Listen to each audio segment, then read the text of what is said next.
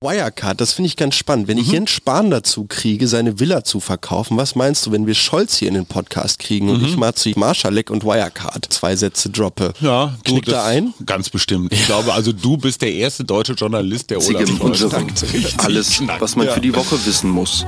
Plus Politikversteher Jörg Quos erklärt, worauf wir diese Woche achten müssen. Der Mutmach-Podcast auf iTunes, Spotify und überall, wo es Podcasts gibt. Abonniert uns gerne. Das ist für euch kostenlos, aber für uns ein Kompliment, das Mut macht. Und jetzt geht's los. Willi Viorel Paun, Sedat Gürbüz, Fatih Saracolu, Ferhat Unvar, Gökhan Gültekin, Mercedes Kirpas, Carlo Jan Welkow, Hamza Kurtovic, Said Nessa Hashemi. Weißt du, wer die neuen sind? Die Opfer von Hanau. Wie bist du drauf gekommen? Ich habe tatsächlich vor zwei Tagen oder so, der Jahrestag dieses Anschlags ist ja heute. Der Sonntag. Der Sonntag heute. Mhm. Ähm, ja, ähm, total abgefahrene Geschichte. Ich hatte mich bis dato gar nicht so sehr damit auseinandergesetzt. Und ja, unglaublich spannendes Thema. drei Jahre her und äh, die Hinterbliebenen beklagen eine gewisse Gleichgültigkeit. Und äh, vielleicht zu Recht. Es kommt ja noch viel dicker. Der Vater des Schützen fordert dessen Waffen zurück, sagt, sein Sohn sei Opfer einer größeren Verschwörung gegen ihn und gegen die Familie geworden und hat sich einen sogenannten Schutzhund zugelegt, einen sehr großen Schäferhund, hält wohl verschiedene polizeiliche Auflagen gegenüber Entfernungen zu den Häusern der äh, Hinterbliebenen nicht ein und geht jetzt sogar so weit, während den Schulpausen vor dem Schulzaun zu stehen und ja, ähm, kleinen Kindern zu sagen, ihr werdet schon sehen, was noch passiert. Es ist gruselig. Total. Es ist wirklich gruselig und man kann nur hoffen, dass so die Stadtgesellschaft von Hanau da irgendwie auch so ganz klar Position bezieht. Ne? Wir reden heute. Erstmal herzlich willkommen, liebe Hörerinnen und Hörer. Hier sind Hajo und Paul. Wir reden über die Münchner Sicherheitskonferenz, das Wacken der Außen- und Verteidigungspolitik, ältere weiße Männer und Heavy Metal und viele Selfies. Ähm, Superstar Boris, richtig Bock Pistorius, der hat Robert Habeck überholt in der Popularität. Kannst du dir das erklären? Oh, der Name. Ich sträube mich gegen den Gedanken und trotzdem bin ich auch bei dir. Dieses Pistorius hat Ja. sowas. Ah, Und Boris ist halt auch einfach, Du hast ja das große Latinum, ich auch, ist aber schon ein bisschen länger her. Ich wusste trotzdem nicht, was Pistorius heißt. Pastor ist der Hirte, Piske ist irgendwas mit Fischen und Fischer, Pistorius ist der Bäcker. Das heißt, unser Verteidigungsminister heißt übersetzt, also wenn er nicht diesen migrantischen Namen hätte, würde er Boris Becker heißen, allerdings mit Ä. Ja, no games with names, aber der musste sein. Das ist anders als Christine Lamprecht. Ja. Das ist softer. Du hattest Latein ganz lange auf der Schule. Ich glaube, du hast Ja. auch aus irgendwelchen Gründen das große Latinum gekriegt.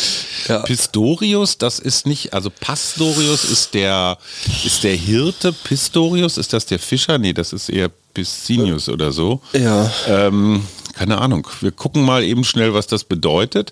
Ähm, vielleicht hat es auch gar keine Bedeutung. Aber deswegen äh, voll Bock. Das war sein Auftaktsatz so, er hat richtig Bock auf den Job. Und das ist natürlich erstmal eine Zwölf. Ne? Also Auf jeden Fall. Die Bundeswehrjungs haben das Gefühl, endlich wieder einer von uns. Der alte weiße Mann hat seine, seine Bestimmung gefunden. Aber Boris Pistorius, muss man dazu sagen, hat auch als Innenminister in Niedersachsen, also der war immer so Führungsreserve in der SPD. Und erfolgreiche SPD-Regierungen hatten immer knallharte Innenminister, vielleicht auch Verteidigungsminister.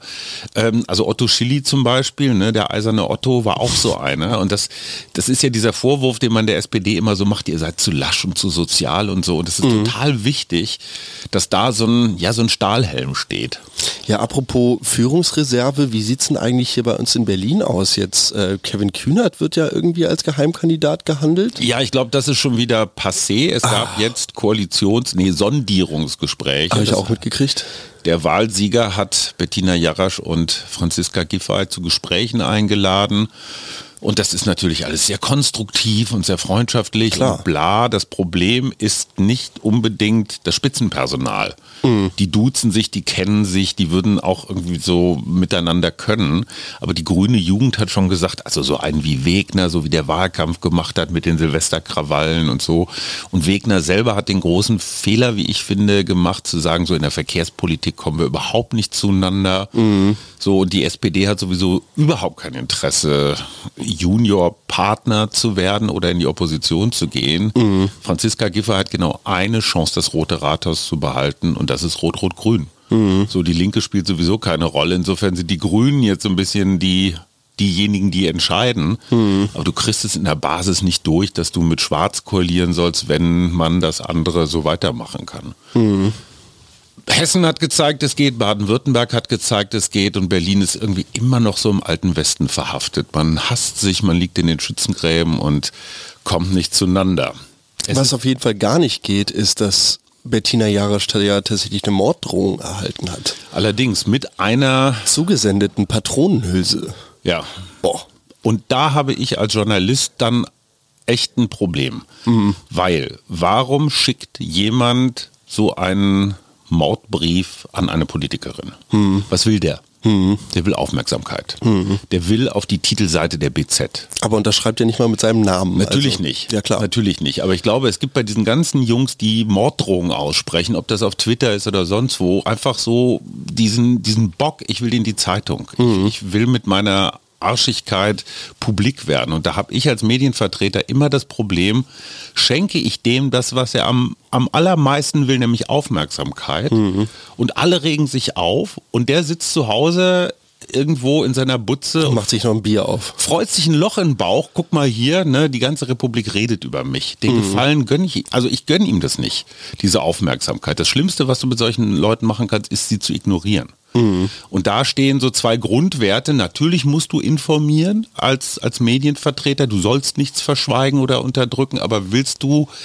solchen Menschen auf den Leim gehen? Ich meine, das gleiche Problem habe ich mit Wagenknecht und, und Schwarzer auch, ja. Mhm. Wenn die mit ihrer komischen, mit ihrem komischen Aufruf äh, die ganze Republik eine Woche lang in ja, in Aufruhr versetzen. Äh, und dann siehst du auch so, was in Deutschland intellektuell möglich ist. Ne? Der Habermas in der Süddeutschen, sehr differenziert, sehr nachdenklich, äh, hat auch das Thema Verhandlungen, äh, weiß aber auch, wie schwierig das ist.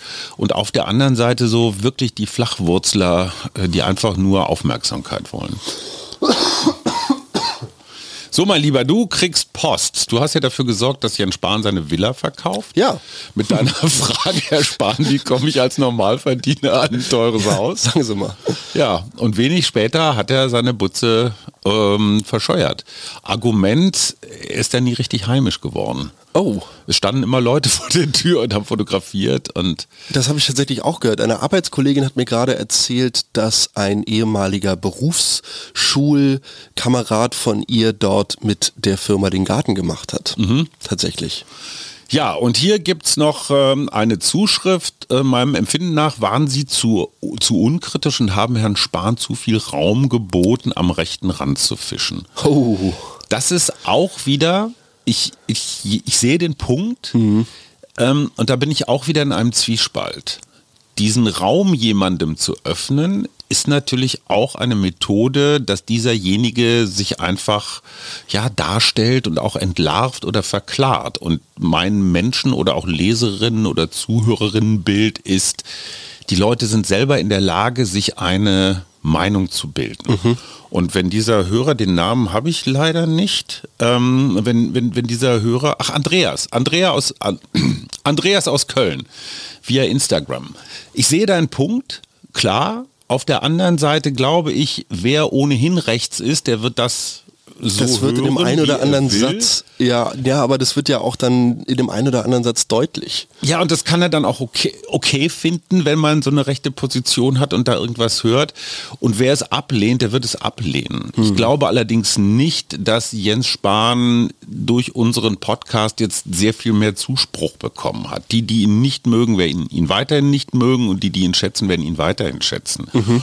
Und ich halte es für wahnsinnig anstrengend journalistisch, wenn du immer bei jedem Satz, der problematisch ist, sofort einhakst, mhm. weil derjenige in diesem Fall Spahn ist natürlich routiniert genug, um eine entsprechende Antwort abzufeuern. Ja. Damit habe ich so meiner journalistischen Pflicht Genüge getan, aber so wirklich erhellend ist es auch nicht.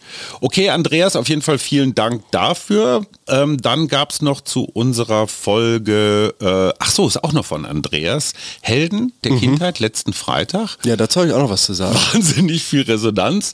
Herr Krämer, Erdkunde erklärte mir damals schon Umweltprobleme, die wir heute kennen. Han Solo Monty Python. Natürlich. Oh, ey, oh, das wie echt, konnten wir das Scheiße, vergessen? Das stimmt aber echt. Danke, Andreas. Und ein Karnevalsmuffel ist er auch. Ach ja, und hier Sir Peter Ustinov, äh, Sir Richard Attenborough. Oh. Große Filme. Sir, Sir David Attenborough, oder nicht? So, hier, äh, Dr. Snuggles ähm, wird noch, und Alf natürlich, TKKG und Colt Sievers. Ja. Mein Klingelton, Chris Norman, Midnight Lady. Chris Norman Superstar Chris Norman ist dich tot zu kriegen. Ist die Sarah Wagenknecht äh, der deutschen Musikkultur, spaltet total. Äh, hier von Annette Juliana. Vorbilder meine Eltern niemals, auch nicht mit Großzügigkeit. äh, aber natürlich auch keine Filmschauspieler, Sportler, sondern Menschen, Vorbilder, die mit Mut, Demut, Freundlichkeit, Bescheidenheit, Großzügigkeit den Alltag bewältigen. Ja. Also doch Eltern. Und Lotta Perla hat noch Romy Schneider, River Phoenix, Paul Newman, Peter Sellers, David Niven, Sir Peter Justinov, Hexe Baba Yaga, die Schneekönigin, oh ja. die Waltons. Ah, die Waltons.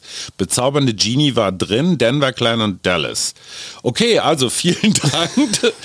Irre, was das für Emotionen freisetzt, ne? so Helden der Vergangenheit. Ja, ich muss aber auch nochmal sagen, um auch auf die Folge nochmal zurückzukommen, wir schneiden ja selber und dabei habe ich mir selber, also habe ich die Folge ja nochmal durchgehört beim Schnitt und ja, mir ist aufgefallen, dass ich nicht so ganz zufrieden war mit meiner Aussage, vor allem was so die vergangenen Witze von Otto Walkes mhm. anging. Ja. Weil ich habe da sowas gesagt wie, ähm, das kann man ja so heute nicht mehr sagen. Und diesen Satz, mhm. dafür schäme ich mich jetzt also wirklich im Nachhinein Aber echt sehr. Warum? Das stimmt doch. Es, es stimmt so, aber ich, ich hätte mir da mehr gewünscht, dass ich in dem Moment über die Lippen gebracht hätte. Das hätte man damals vielleicht auch mit mehr Fingerspitzengefühl angehen können, ja. weil es auch damals schon definitiv in eine durchaus diskriminierende und auch unter gewissen Gesichtspunkten rassistische Richtung gegangen ist. Dass man heutzutage in einem ganz anderen Setting mhm. mit viel feiner eingestellten Messgeräten auf mhm. solche, auf solche Umstände hinweisen kann, das zeigt nicht nur, wie viel wichtiger und wie viel mehr in die Mitte dieses Thema, dieses Thema gerückt ist, sondern auch, ähm, ja, wie, wie viel wichtiger diese Gleichberechtigung von allen Menschen heute ist. Auf der anderen Seite, Superstar der Comedy-Szene Felix Lobrecht macht sich einen Spaß daraus, gegen alle diese Regeln mit Diskriminierung und so weiter dann auch wieder zu verstoßen. Genau, das macht er ja aber nur, weil er sich sicher ist, dass er als Mensch, und ich meine, das kann man jetzt natürlich über Otto auch sagen, aber er denkt nicht so. Er, er wählt mm. ja mhm. diese Werkzeuge tatsächlich sehr, sehr präzise aus, um damit zu sticheln. Ich muss ehrlich sagen, ich habe von Felix Lobrecht jetzt im letzten Jahr nicht mehr so wahnsinnig viel gesehen, mm. aber also der fällt mir jetzt aber auch als so ein Grenzgänger ein, der durchaus auch mal dahin geht, wo es weh tut. Mhm. Damit sind wir bei Toni Marshall, den haben wir auch vergessen in unserer Helden der Jugendgeschichte. Mein Vater war großer Toni Marshall-Fan. Mhm. Schöne Maid, hast du heute für mich Zeit? Und das ist auch eine Sorte Schlüpfrigkeit, die ginge heute auch nicht mehr. Mhm. So lass mich der Förster in deinem Urwald sein oder ohne Scheiß, solche ja, Sachen. Großartig. Ja. Das kann man sich nicht vorstellen. Was ich spannend finde, wäre zum Beispiel Peter Fox Stadtaffe ist, glaube ich, vor mittlerweile 15 Jahren erschienen mhm. oder so. Also das Album ist irgendwie 2008 oder 2010 oder so rausgekommen. Klaune blonde Frau vom Balkon und sie krault mich all night long. Mhm. Wurde gerade letzte Woche in Hip-Hop-Kreisen diskutiert diskutiert, würde wahrscheinlich heutzutage auch nicht mehr so Ach, einschlagen, komm. wie es damals eingeschlagen ist. Ach komm. Also naja, mit dem, mit dem Zukunft Pink und so viel wie da drumherum an Gewese gelaufen ist, einfach nur weil der Beat und die Musik, also nicht mal unbedingt Text oder so. Schon Klaune, blonde Frau vom Balkon krault mich all night long, finde ich jetzt nicht so diskriminierend, weil das heterosexuell ist, oder? Okay, alles klar. Also Toni Marshall ist gestorben, Tim Lobinger auch gestorben, Stabhochspringer, der sehr lange gegen Krebs gekämpft hat, mhm. äh, hat vielen Leuten, glaube ich, Kraft gegeben. Viele haben ihn auch bewundert. Gute Reise können wir dazu nur sagen. Sag mal, ein Jahr Krieg. Was hat dieses eine Jahr mit dir gemacht? Ja, dieses eine Jahr hat vor allem mit mir gemacht, und da bin ich wieder bei unserer letzten Freitagsfolge, dass wir vielleicht, ja, einige Helden gar nicht so wahrnehmen, die momentan mhm. aber täglich nicht nur ihr Leben, sondern wirklich alles, was irgendwie für sie auf dem Spiel steht, einsetzen, um ihr Land zu verteidigen, sei es jetzt nun der Ukraine oder um ja immer noch vielleicht Leichen aus gigantischen Trümmerbergen zu ziehen, wenn ich jetzt gerade an das Erdbeben in der Türkei und in Syrien denke an der Grenze. Kannst du verlinken. Zelensky hat eine Spezialtruppe von Ukrainern ins Erdbebengebiet geschickt. Wow. Also als ob die nicht genug in der Ukraine zu tun hätten. Ja.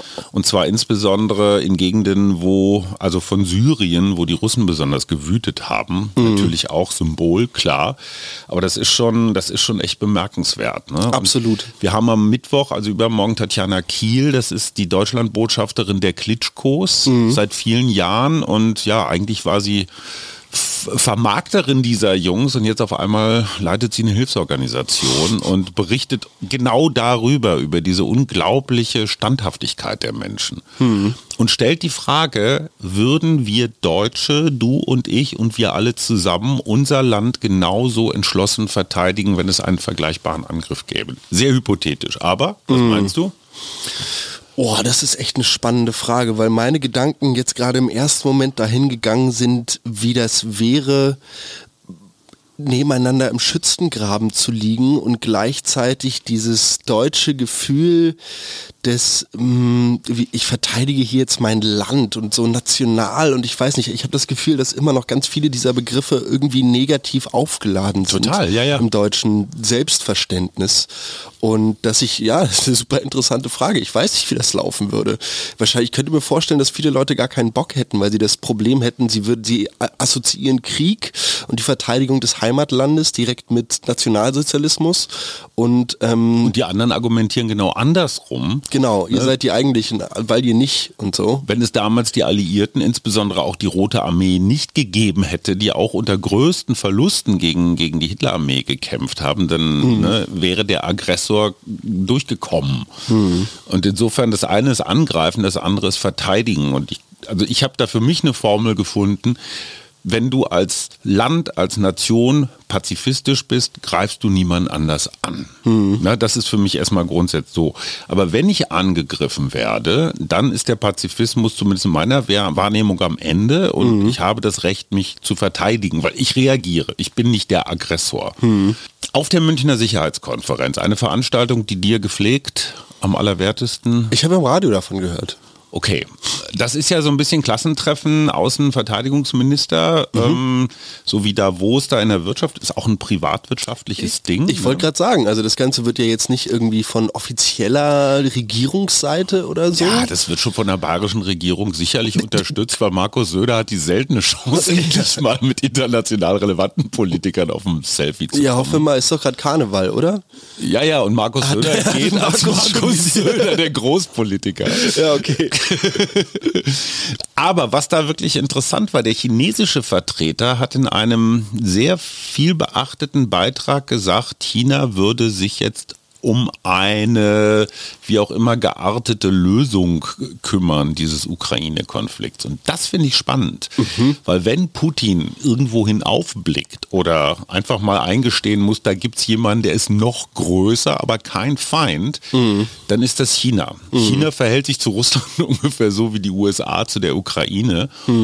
Und wenn vielleicht auf der Ebene, China weiß man immer nicht so ganz genau, wo stehen die, aber zumindest haben sie sich gegen den Einsatz von ABC-Waffen ausgesprochen und stehen auf jeden Fall nicht bedingungslos hinter diesem russischen Angriff. Mhm. Vielleicht ist das ein guter Weg, mhm. dass diese Großmächte da erstmal sich, sich klären. Und wenn Peking sagt, pass mal auf, Putin, keine gute Idee, wir drehen jetzt hier auch mal ein bisschen was ab oder setzen dich so ein bisschen unter Druck, die hätten die mhm. Macht. Apropos unter Druck setzen und dann irgendwelchen Sachen drehen, ähm, die Windrichtung hat ja gedreht und dann ein, ein Wetterballon angeblich über die Staaten mhm. ähm, treiben lassen. Im Zuge dieses Vorfalls sprießen auf einmal zumindest in meinen Newsfeeds mhm. überall die UFO und ich weiß nicht was Sichtungen aus dem Boden. Ja. Gerade heute Morgen habe ich ein längeres Video zum Thema ja, UFO, was, was hat es damit überhaupt auf sich, mhm.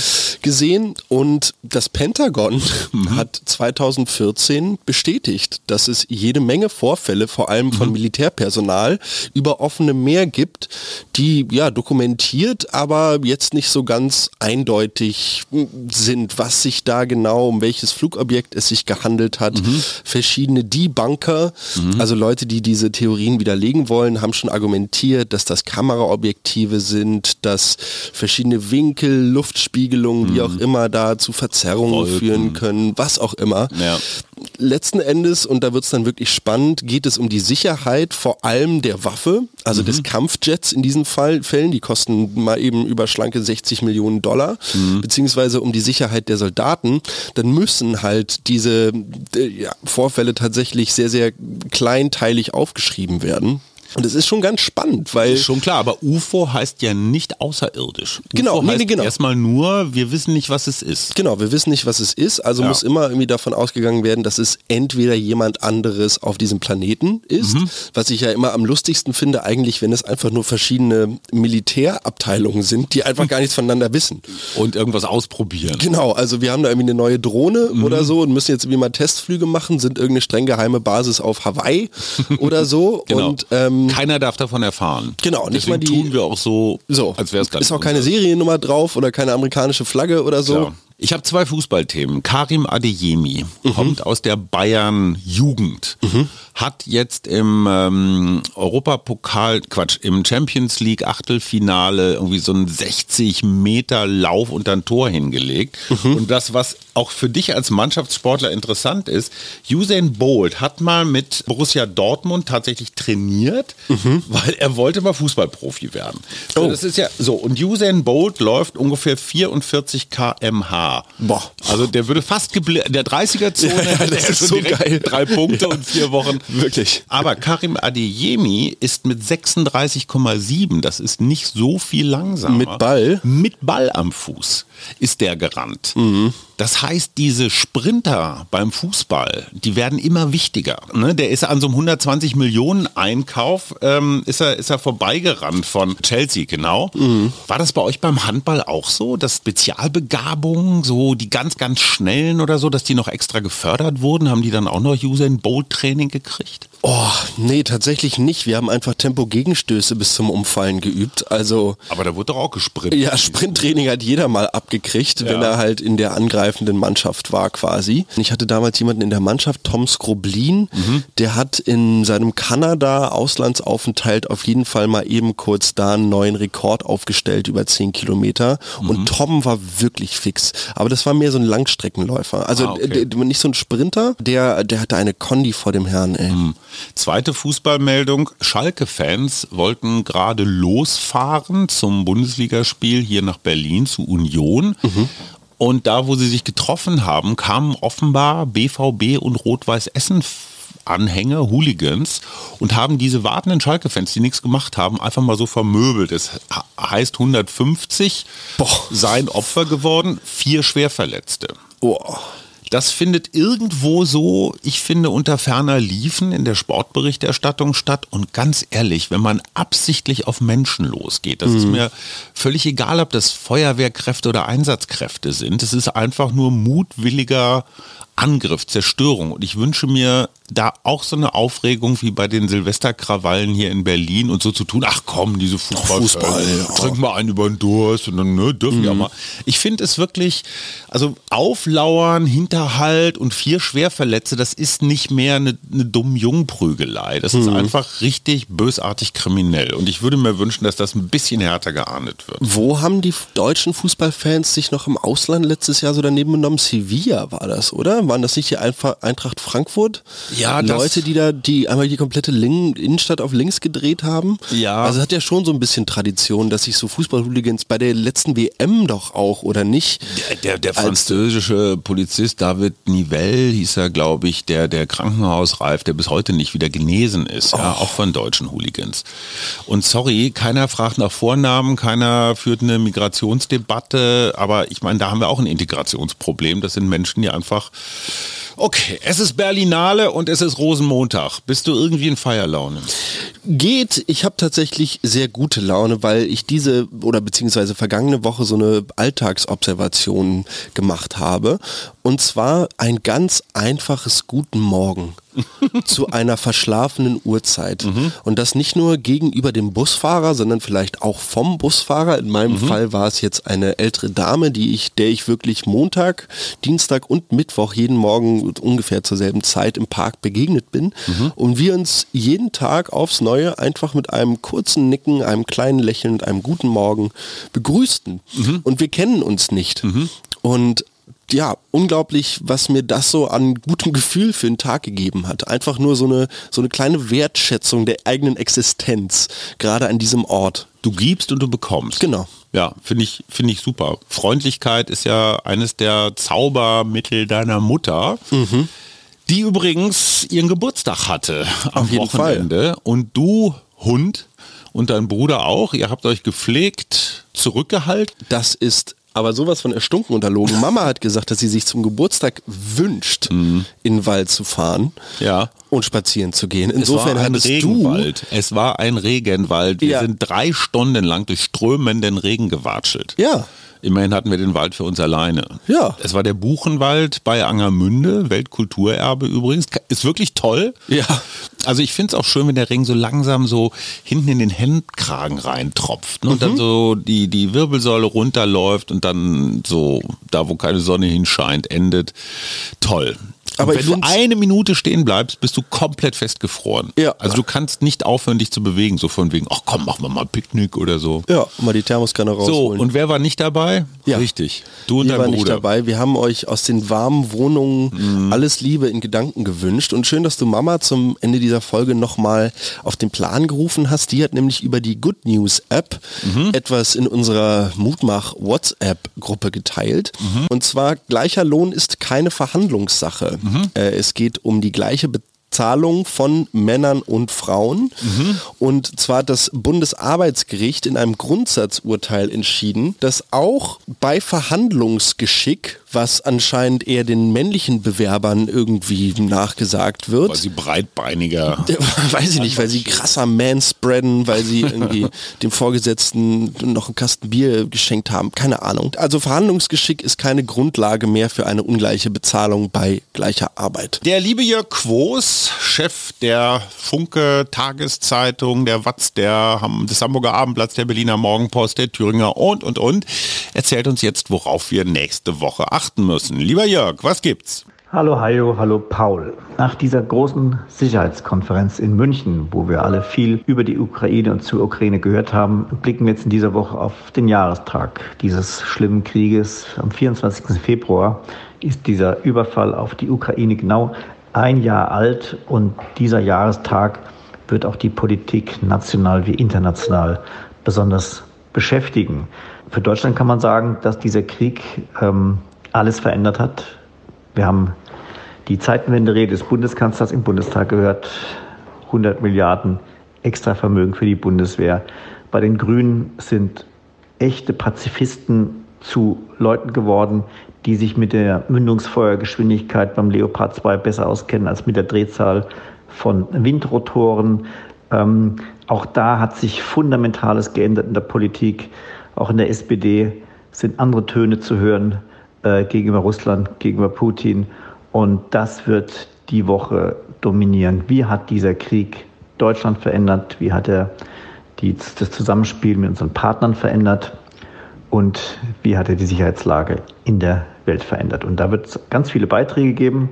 Und ich freue mich ganz besonders auf einen Beitrag unseres Reporters Jan Jessen, der viele Male mit unserem Fotografen Reto Klar in die Ukraine gereist ist und dort mit Opfern, mit Soldaten, mit Zivilisten und Politikern gesprochen hat und genau weiß, was dieser Krieg im Land angerichtet hat. Und er wird uns ein ganz persönliches, eine ganz persönliche Bilanz liefern. Ein Jahr Ukraine-Krieg. Ja, Jan Jessen, ganz großartiger Kollege, war bei uns auch schon im Podcast. Das ist wirklich faszinierend, wie der zusammen mit Reto Klar, der fotografiert hier viel für die Berliner Morgenpost, wie häufig die in der Ukraine waren, auch welchen Gefahren die sich aussetzen. Also ganz großen Respekt für die beiden. Übrigens, Jörg Quos hat jetzt einen Newsletter, den kann man abonnieren. Da findet man dann noch mal ein bisschen ausführlicher das, was wir hier bereden. Kann ich nur zu raten. Lieber Jörg, wie steht's denn ja, um unsere Freunde von der Ampel?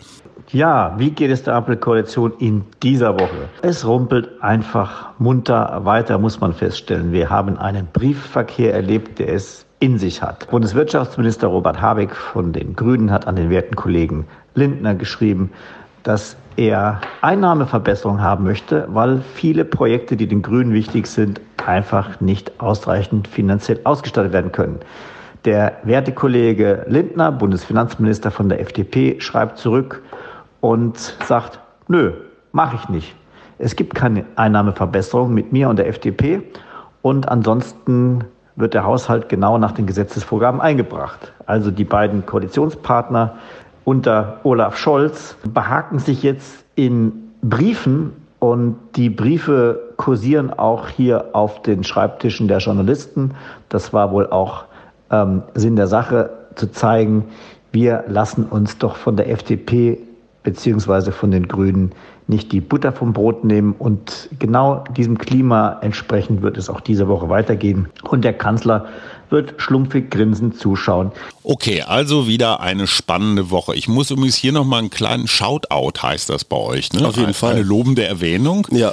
Die Verlegerin der Funke Mediengruppe hat in der FAZ am Samstag einen Gastbeitrag geliefert zum Thema, es müssten sich doch mal alle, die was mit Journalismus zu tun haben in diesem Lande, an einen Tisch setzen und sich mal überlegen, was soll Journalismus, was kann Journalismus, wie finanzieren wir Journalismus. Und da hat sie natürlich einen sehr, sehr ja, pikanten Moment äh, gewählt, weil der Chef von Bertelsmann hat gerade mal eben den Traditionsverlag Gruner und Jahr aus Hamburg, auch du kennst viele Leute, die für die gearbeitet haben, ja, zerlegt. Mhm. 23 Titel soll mal eben eingestellt werden.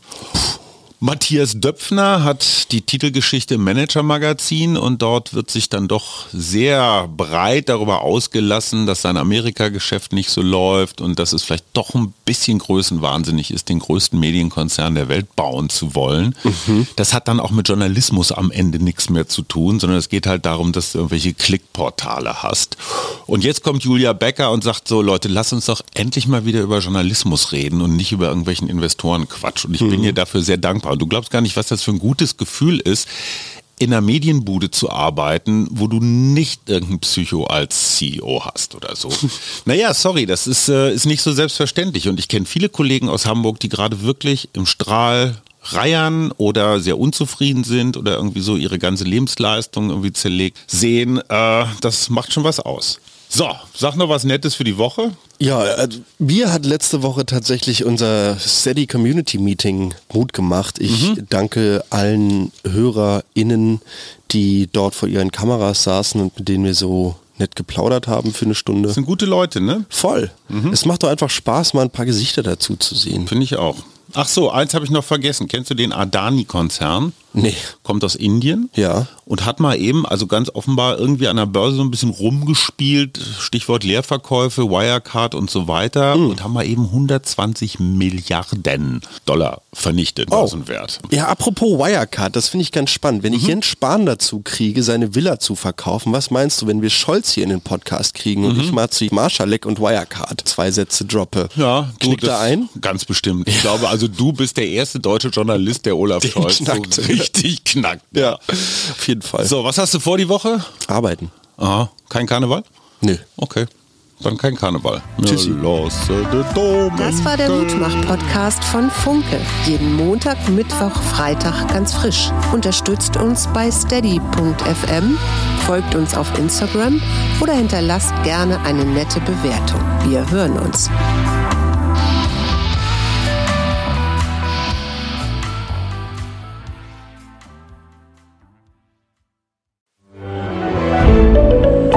Ein Podcast von Funke.